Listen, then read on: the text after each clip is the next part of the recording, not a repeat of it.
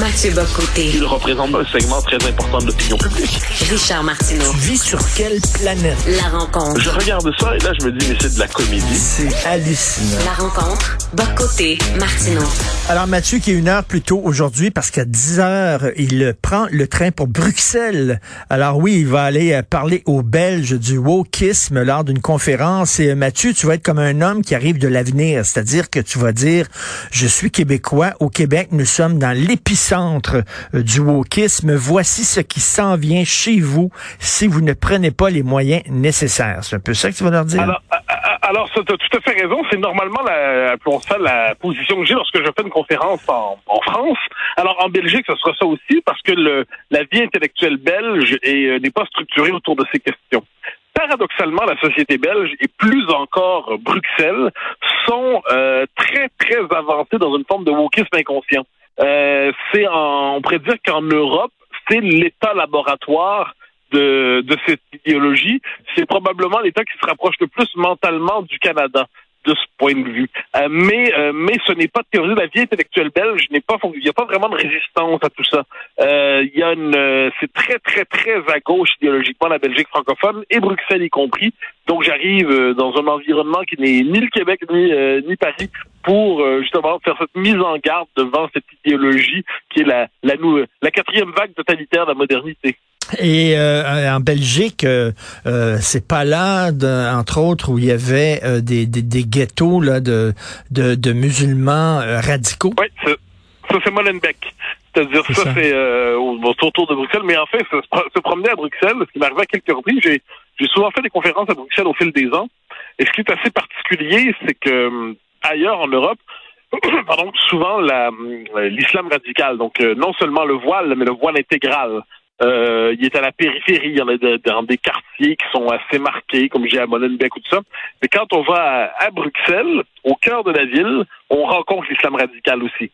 On le voit partout. Donc c'est non seulement Molenbeek qui est le quartier euh, qui est une forme d'enclave islamiste euh, en Belgique, mais il y a aussi une, une forme de normalisation des symboles de l'islam radical. Et on, dans je dirais presque dans le consentement global. C'est-à-dire, c'est euh, un pays qui ne sait pas, et pour une raison simple, hein. la, la Belgique n'est pas une nation. En Belgique, on pourrait mhm. dire qu'il y a la nation euh, flamande, euh, les, les Flamands, les Flandres. Il y a la Wallonie qui est une qui a une identité incertaine parce que c'est une forme de prolongement du, de la France, mais dans un pays qui par ailleurs s'est construit une conscience étatique qu'est la Belgique, qui tient par un roi, puis avec Bruxelles qui se prend un peu pour une métropole post-nationale. C'est la qui se croit plus européenne que belge. Donc, à, partir de quoi on réussit à résister au wokisme aujourd'hui, au multiculturalisme, à l'idéologie diversitaire? On y résiste à partir d'une conscience nationale forte.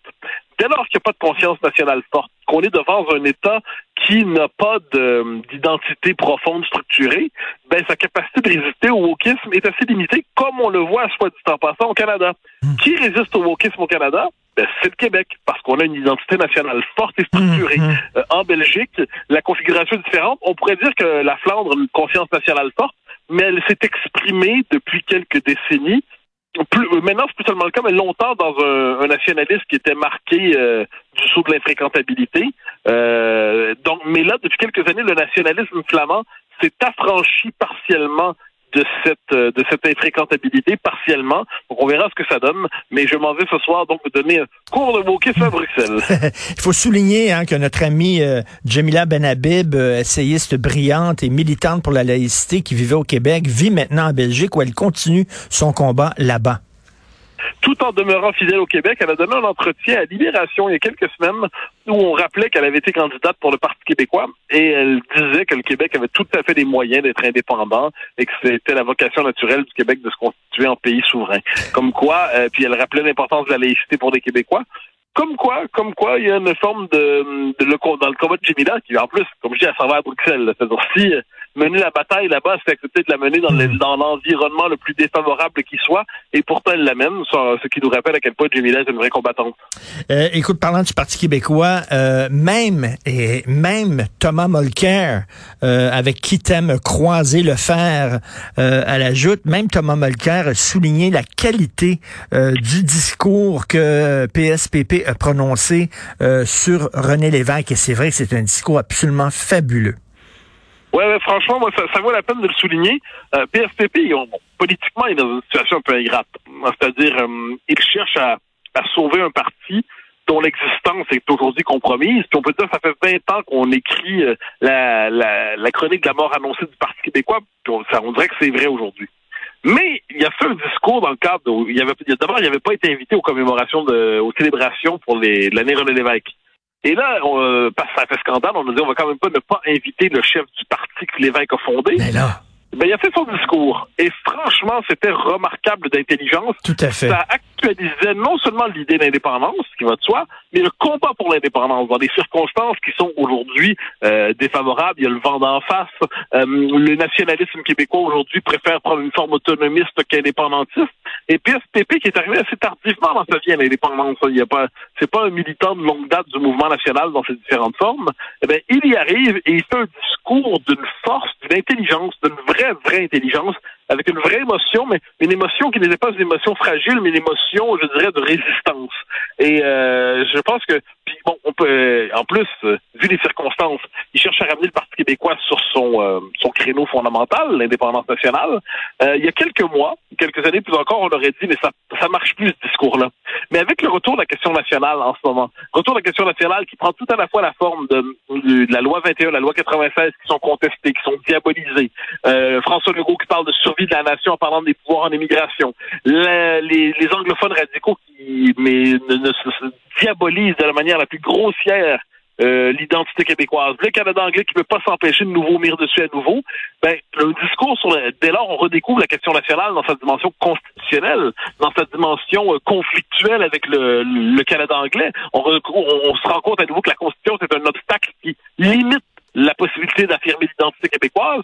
Mais dans ce contexte-là, franchement, le discours indépendantiste de PSPP, je ne dis pas que ça le conduit au pouvoir, mais je dis que ça dégage un espace politique pour un discours qu'on n'était hmm. plus capable d'entendre jusqu'à tout récemment. Et écoute, cet événement-là aurait vraiment raté quelque chose si ce discours n'avait pas été prononcé. Et d'ailleurs, il avait lancé, il avait décoché quelques flèches à François Legault hein, parce qu'il rappelait que à la fin de sa carrière politique, euh, René Lévesque avait pris euh, bon le virage du beau risque, vouloir négocier avec Ottawa. Et il, il nous dit, il nous rappelait que d'outre-tombe, René Lévesque nous lançait un c'est-à-dire que vous avez beau arriver avec les meilleures intentions et négocier avec la meilleure foi possible, ça ne donne rien.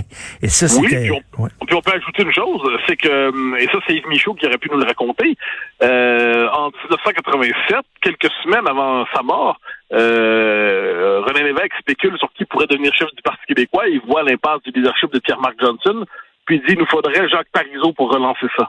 Autrement dit, autrement dit, le beau risque éventuellement pour René Lévesque, ça a duré deux ans. Et puis déjà, de son vivant, il renouait avec cette idée qu'il y avait l'urgence de la cause nationale, de l'indépendance. Donc, et là, effectivement, la méditation sur le beau risque aujourd'hui, on voit en temps réel que ça s'enfonce. Ça s'enfonce dans, le, le marécage de la Constitution canadienne, de la vie politique canadienne.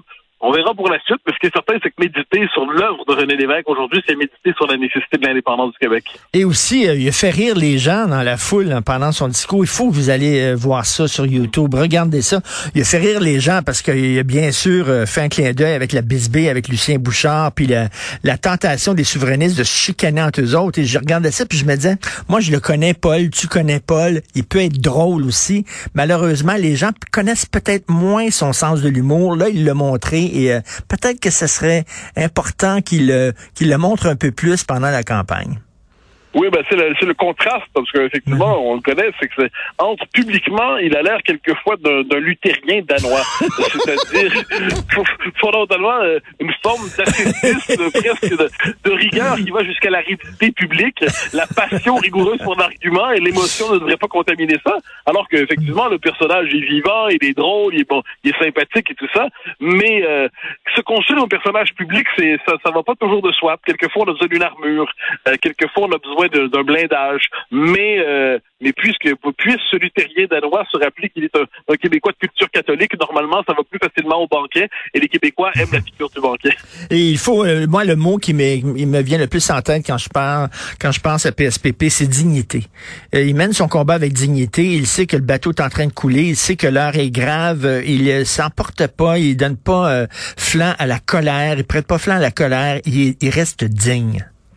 Oui, oui, franchement, c'est impressionnant. C'est impressionnant parce que c'est, euh, on pourrait se donner l'impression que ben, c'est terminé. euh, Qu'est-ce que je fais là? Je pourrais être euh, avocat, prospère, riche et heureux. Et il mène la bataille.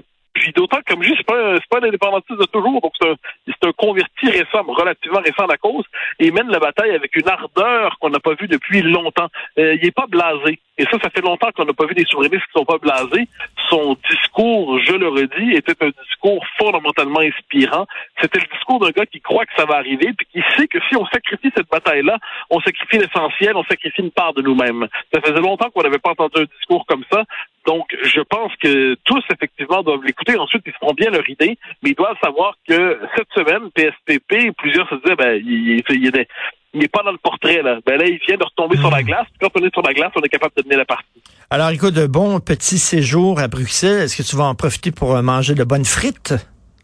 Oh mon Dieu, mon Dieu, mon Dieu, j'en ai mangé un peu trop de frites, de fromage, de saucisson ces derniers mois. Normalement, j'arrive à table en me disant que je vais manger de la salade. Ensuite, c'est un, c'est une compétition entre le plat qui est devant moi et ma volonté. Ma volonté de temps en temps gagne, mais je ne puis en assurer. Écoute, je te souhaite un très bon été. Euh, on va se voir dans quelques jours lorsque je serai à Paris. Est-ce que tu vas profiter de ton été pour revenir au Québec? Ouais, j'ai deux semaines euh, au Québec, puis aussi un peu de voyage euh, ailleurs dans le monde. Mais oui, je, je, je, je ne me verrai pas ne pas mettre les pieds au Québec pendant l'été. Et euh, mais ce sera avec grand plaisir que je te reverrai à Montréal et à Paris. OK. Merci. bon été, Mathieu Bocoté. Au grand Salut. plaisir. Bye bye.